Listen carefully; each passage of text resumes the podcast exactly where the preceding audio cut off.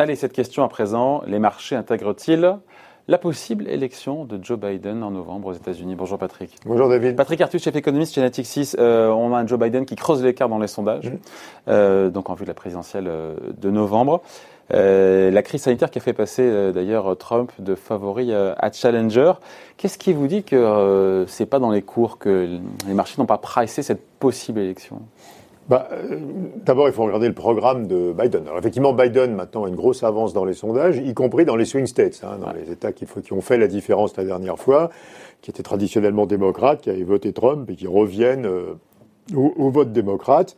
Bon, il faut se méfier, on est loin de l'élection, euh, mais il y a une, une, avance qui a l'air d'être solide. Les instituts de sondage aux États-Unis publient des probabilités de victoire et Biden est à peu près à 70% de probabilité de victoire.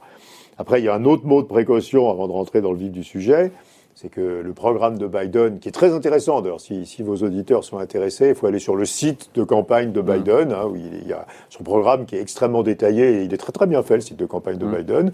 Vous saurez tout sur ce qu'il pense de la légalisation du cannabis, enfin, il y a plein de trucs, euh, bah, pour la politique économique très détaillée. Bah, il, il ne peut le mettre en place que s'il tient le Congrès. Donc si le Sénat reste républicain, euh, il y a plein de choses, par exemple dans le domaine de, dépenses publiques, qu'il ne pourra pas faire. Hein. Mm. Donc, euh, donc pour l'instant, c'est un programme où on suppose que Biden a aussi le Congrès, quoi, les deux chambres, hein. ce, qui, ce, qui est, euh, ce qui sera très juste. Mm. Alors, cependant, regardons ce programme. Il y a trois. Alors, qu'est-ce qui, juste, qu'est-ce qui vous fait croire ou penser que rien n'est dans les cours aujourd'hui? Euh, bah, bah, bah, il faut d'abord que je dise qu'il y a dans le programme, mais qu'est-ce, qui aurait dû être dans les cours Alors, dans le programme de Biden, je retiens ce qui a du sens pour les marchés. Quoi. Un, euh, passage à 15 dollars l'heure du salaire minimum fédéral, qui est à 7,50 dollars aujourd'hui. Donc ça double alors ça double pas vraiment parce que y a... ou euh, manière ah ben ça il dit pas. Hein. Mais enfin c'est forcément dans les 4 ans de son mandat parce que comme il a 78 ans, je pense pas qu'il envisage de faire deux mandats. Et, euh, et donc euh, alors, il y, a des, il, y a des, il y, a des, salaires minimaux d'État. Vous savez qu'aux États-Unis, les États peuvent faire mieux que la règle fédérale pour le salaire minimum, pour l'indemnisation du mmh. chômage, etc. Donc, il y a pas mal d'États à 10, 11, 12 dollars. Mais enfin, ça fait quand même 50% de hausse du salaire minimum. Ça mettrait le salaire minimum américain euh, par rapport au salaire moyen au niveau du SMIC mmh. en France, qui est le mmh. plus élevé de l'OCDE. Hein, donc, c'est quand même assez impressionnant. Deuxièmement, il y a plein de dépenses publiques en plus. Euh, dans la santé, dans l'éducation, dans les infrastructures, dans la sécurité, euh, et voilà.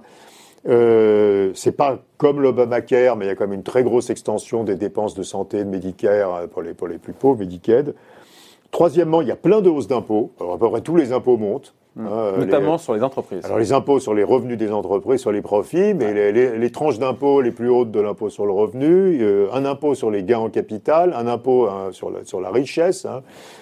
Et quatrièmement, euh, il y, y, a un programme, il y, a du, y a un Green Deal, donc il y a du vert avec beaucoup, les mêmes normes que l'Europe pour le CO2, mm. hein, et euh, de très grosses restrictions sur euh, l'exploitation du pétrole et du gaz sur le territoire américain. Hein. Donc une vraie rupture avec Trump, et même un petit peu aussi avec Obama d'ailleurs, hein, parce que c'est... Euh, plus à gauche qu'Obama. Ah ouais, largement. C'est presque Warren, quoi, je veux dire. C'est presque aussi à gauche que Warren. évidemment, il s'est rapproché d'ailleurs des jeunes démocrates de gauche que vous connaissez. donc c'est un programme qui est vraiment à gauche. et voilà. Alors, euh, si les marchés croyaient vraiment à son élection. Alors, si les marchés croyaient vraiment, bah, d'abord, il faudrait qu'ils anticipent de l'inflation, parce que doubler le salaire minimum, c'est surtout que les, salariés au salaire minimum sont dans les services, hein, donc il n'y a pas de réserve de productivité, hein, c'est pas l'industrie, donc ça, ça, fait de l'inflation dans les services. Deuxièmement, c'est très mauvais pour le marché des actions. Hein, puisque euh, si vous avez à la fois une taxation des profits, une taxation de la richesse, une taxation des plus-values en capital, mm. quand même, c'est pas bon pour les actions. Donc ça devrait décourager les non-résidents euh, d'acheter des actions.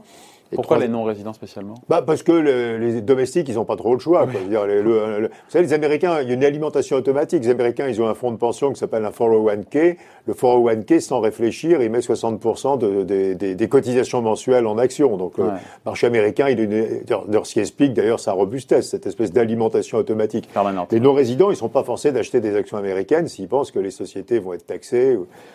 Et puis, euh, l'inflation anticipée devrait quantifier la courbe des taux. Donc, on devrait voir monter les taux d'intérêt à long terme. Voilà.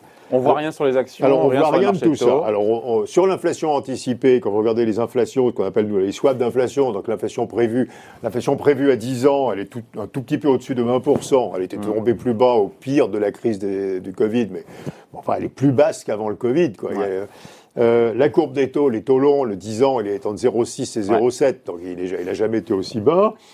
Euh, le marché action, bah, vous avez de- les, les, les, les, les- les PER à la valorisation du marché bat tous les records. Alors, il y a un débat sur le dollar. Moi, je ne crois pas du tout Oui, que... certains, certains disent le Oui, depuis le décrochage, la 15 baisse mai, du dollar. ouais, depuis- je, ne- je crois que ça n'a aucun rapport avec Biden. Euh, D'abord, quand vous regardez la position ouverte sur le dollar, vous savez qu'il y a la position à terme sur le dollar, elle est toujours très longue. Ce qui s'est passé depuis le 15 mai, c'est qu'il y avait énormément de capitaux qui étaient, qui étaient sortis des pays émergents et qui étaient revenus vers le dollar et qui sont retournés dans les pays émergents. Prenez par exemple le Brésil. hein, le, le réal brésilien monte à 5,90. euh, hier, il est à 5,30. hein. Donc il y a un retour des capitaux sur les émergents pour chercher du rendement. hein, euh, Ce peut euh, expliquer. euh, et, mais, euh, et c'est surtout ça qui explique que le, bah, bah, sur l'euro, on est à 1,12, 1,13, on a été un moment à 1,09, mais c'est plutôt, cette, cette faiblesse du dollar, elle est plutôt liée à ces flux de capitaux qui d'abord sont sortis et puis maintenant reviennent vers les émergents. Alors, si on revient à la question de départ, pourquoi est-ce que les marchés Bah, n'arrivent pas à croire que. Parce que si c'est pas pricé, c'est quoi? C'est que les marchés Bah alors, ne soit les marchés, qu'il va pas gagner. soit les marchés se posent pas encore la question parce qu'il y a le Covid qui a une question plus urgente Ouais, à court terme ça. et qu'on se dit que finalement le vrai sujet c'est de savoir si on va pas reconfiner les États-Unis et faire rechuter l'économie au troisième Ouais. trimestre. Donc, euh, donc il y a une question plus urgente que l'élection de Biden. Deux, il y a ce que j'ai dit au début, les marchés peuvent dire oui, il va gagner, mais comme le Sénat sera républicain, le Sénat mettra son veto à toutes les mesures Donc- fiscales. donc son on programme ne sera pas appliqué stricto Donc il fera des bouts de choses, mais il ne pourra pas faire les grandes mesures fiscales sur la santé, l'imposition des plus-values, etc. Euh, voilà. Ou trois, les marchés croient que Trump va être tellement bon pendant la campagne. Il avait un énorme retard sur Clinton aussi, hein, et qui, Ouais. qui va rattraper. voilà.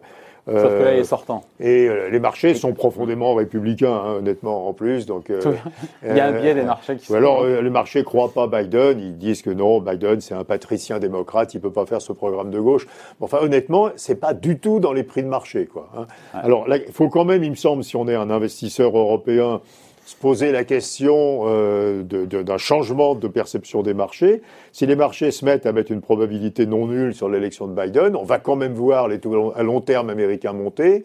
Hein, avec l'inflation anticipée, on va sans doute avoir une correction à la baisse du marché des actions américaines. Ouais, pour les raisons qu'on a données. Euh, qui immédiatement fera réagir la réserve fédérale, puisque vous avez vu que chaque fois que le marché baisse, la réserve fédérale trouve une couche. astuce. La dernière fois, elle a dit qu'elle allait se mettre à financer les Fallen Angels, Ouais. ces entreprises qui viennent à yield. Donc euh, la réserve fédérale trouvera une autre astuce euh, euh, voilà, pour soutenir le marché. Et puis, on peut quand même voir l'euro s'apprécier plus par rapport au dollar que 1,12, 1,13. Quoi. Honnêtement, que, que l'euro aille dans quelques semaines à 1,15, 1,16, 1,17, ça serait pas étonnant quand même dans cet environnement-là. hein. Voilà. Et comme souvent, quand les marchés, euh, quand les yeux se dessillent des investisseurs, c'est là où il y a des mouvements de marché. Oui. alors, ce qui est, juste un dernier mot, si Ouais. j'ai encore 20 secondes, c'est assez intéressant parce que dans, dans- dans ma théorie, si vous voulez, il, il- il y aura l'arrivée au pouvoir de partis politiques ou d'hommes politiques prônant euh, une revalorisation salariale dans l'OCDE. Donc on a et eu la et c'est un game changer en matière d'inflation. oui, c'est un game changer complet en matière d'inflation. On a eu la grande coalition en Allemagne, hein, quand Mm. Merkel doit faire alliance avec le FPD, elle, elle crée un salaire minimum.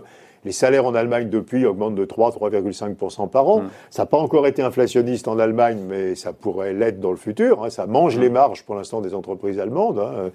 Euh, il y a. Mais c'est pas normal, encore une fois, après. euh, Si, c'est parfaitement légitime. s'il y a une demande du corps social non, mais c'est légitime. euh, hein. c'est une oscillation légitime. Ça fait, ça fait 20, 25 ans, 30 ans aux États-Unis que les plus pauvres n'ont eu aucun progrès de pouvoir d'achat. À un certain moment, les plus pauvres, ils votent démocrates de gauche. Quoi. Je veux dire, Ouais. c'est parfaitement légitime. Exactement. Vous aurez ça un jour au Royaume-Uni. Enfin, un jour, il y aura un travailliste anglais qui fera une autre politique salariale et sociale. Vous aurez ça en France. Vous aurez, voilà. Vous avez eu ça au Portugal. Et regardez, d'ailleurs que ça a merveilleusement réussi au Portugal. Le gouvernement de gauche au Portugal a remis de la dépense sociale, monté le salaire minimum, et en même temps, euh, il n'y a pas de déficit public, il y a une reprise de la croissance. Enfin, c'est- euh, voilà, c'est, mais, C'est mais pas, les- pas un discours qu'on entend en France, si on finit là-dessus. ah bah, le Portugal, c'est extrêmement intéressant regarder. Et donc, mais je pense qu'il y aura un retour de la social-démocratie euh, de gauche, euh, avec une politique salariale et sociale très différente de celle qu'ont eu les conservateurs dans la plupart des pays. Et donc, ça veut dire qu'on va revenir à un standard d'inflation plus élevé que dans le passé. Et ça peut commencer par les États-Unis. Voilà, et cette possible élection, encore une fois, elle est loin de l'élection. C'est vrai que les marchés ne sont pas dans, cette, euh, Ouais, dans ce calendrier-là. Bah, quatre mois. Ouais. Quatre mois, novembre, début novembre. On en reparlera d'ici là. Merci beaucoup, Patrick. Merci David.